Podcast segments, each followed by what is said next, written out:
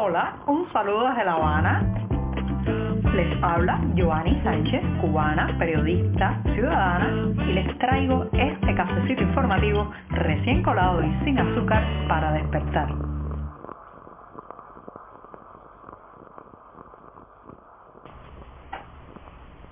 El café del jueves ese es el que mejor sabor tiene y el que más disfruto. Ya saben que es mi día preferido de la semana y ya estoy aquí desde bien tempranito con un café colado para contarles los temas principales de este 20 de julio de 2023. Una jornada que ha amanecido como todas las anteriores muy cálida. Las temperaturas bastante altas aquí en la capital cubana. Así que me voy a dar este sorbito amargo, ¿sí? Sin una gota de azúcar.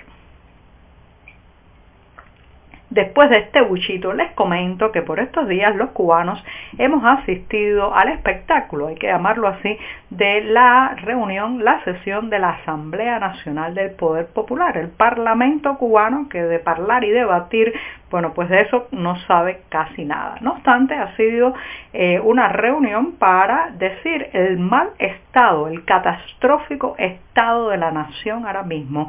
Si usted eh, pues mira las transmisiones televisivas de estas reuniones parlamentarias, verá que todos los indicadores son negativos. La zafra azucarera, un desastre. La producción de alimentos, mal.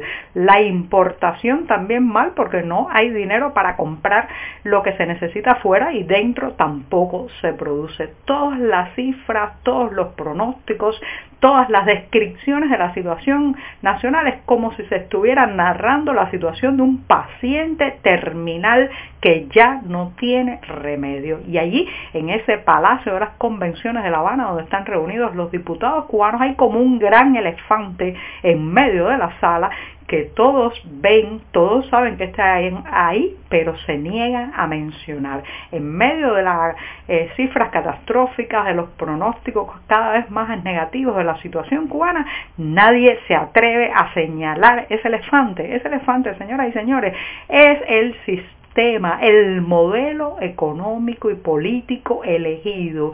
Se rasgan las vestiduras hablando de funcionarios, de falta de inspecciones, de que se necesitan más y más medidas para reflotar la agricultura, para recuperar la industria azucarera, pero lo que ninguno se atreve a decir pero todos piensan, porque tontos no son, es que el problema es que hay que cambiar este sistema. Este sistema no funciona ni va a funcionar nunca. Están prolongando la agonía de 11 millones de personas por la testarudez de aferrarse a un modelo político, ideológico y económico que es un fracaso, que no puede ajustarse a la vida porque no es natural, no fluye, no, no respeta siquiera las mínimas normas naturales de la existencia de una sociedad. Bueno, pues eso ahí está, como el elefante, nadie se atreve a mencionarlo, pero ya cada vez se están acercando más. Ahora, eso sí, si usted sale a la calle, no eh, en la sala cerrada y climatizada del Parlamento, sino en los viejos taxis colectivos, en los parques, en las colas, en la funeraria, ahí sí, ya la gente se está atreviendo alto y claro a señalar, a señalar el elefante. El elefante es que hay que cambiar este sistema, hay que derrocar este sistema, hay que mover la nave nacional 90 grados, 180 grados, porque simplemente con esta situación en la que estamos, con este modelo, no vamos a llegar a ninguna parte que no sea seguir cayendo hacia el abismo de la improductividad y de la miseria. Mientras seguimos transitando por un camino cuesta abajo en cuanto a demografía, natalidad en Cuba, sin embargo, en esos números que se van haciendo cada vez más pequeños y cada vez más alarmantes, hay un indicador que sube y sube. También hay que lanzar las alertas en torno a esto porque se trata de los embarazos en adolescentes, sí, en mujeres de entre 12 y 19 años. Por ejemplo, durante el primer semestre de este 2023, de los 41 mil, un poco más de 41 mil embarazos que se registraron en la isla, cerca de 8.000 eran mujeres adolescentes, con todo lo que trae para esto, no solamente para el riesgo eh, para la vida de estas jóvenes y también del bebé, sino además la interrupción muchas veces de los estudios, el colapso económico que sufre la familia, la falta de expectativas después profesionales que sufren estas mujeres. Y otra cosa que no dicen las cifras oficiales, pero se ve y se nota es que muchas de estas mujeres, estas adolescentes o niñas que eh, quedan embarazadas, además tienen problemas de malnutrición. Las vemos en las calles, famélicas, con eh, ya, eh, digamos, el estrago de la mala nutrición que se nota en sus pequeños y delgados cuerpos y aún así cargando un embarazo o cargando un bebé.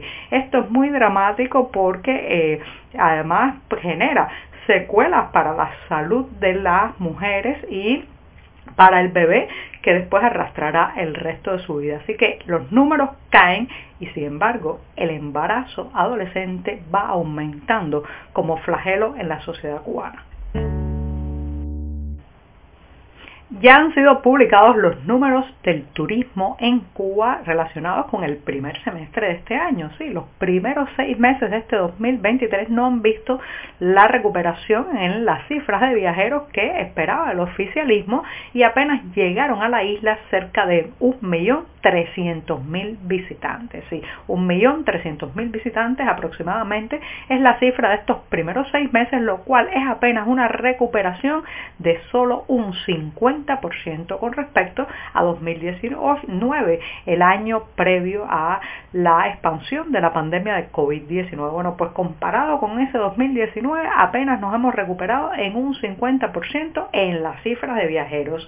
Encabeza la lista, eso sí, de los que llegan a Cuba, los canadienses y posteriormente los cubanos residentes en el exterior, que yo particularmente no los consideraría, consideraría siquiera eh, turistas, no los incluiría en esa lista, sino más bien eh, pues personas que regresan a su terruño a visitar a sus familiares. No obstante, a pesar de estar incluidos también los cubanos en el extranjero, los números están muy, muy por debajo de las expectativas y también en comparación con otros destinos de la zona, al estilo de eh, pues Cancún en México o República Dominicana. ¿Qué está pasando?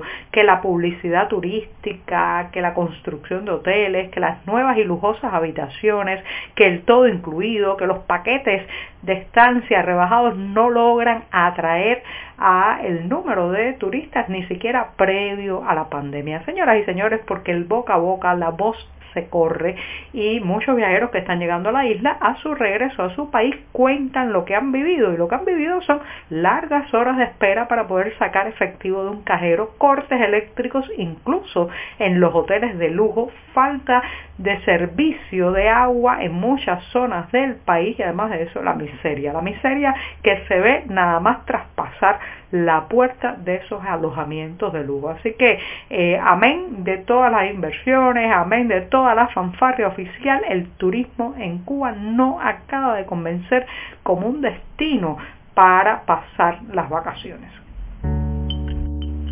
Ser periodista es hoy una de las profesiones más peligrosas del mundo. Ya saben que los reporteros, la información, la transparencia no son para nada del gusto de los regímenes autoritarios, los depredadores de la libertad informativa y también otros demonios que lamentablemente se extienden en las sociedades actuales.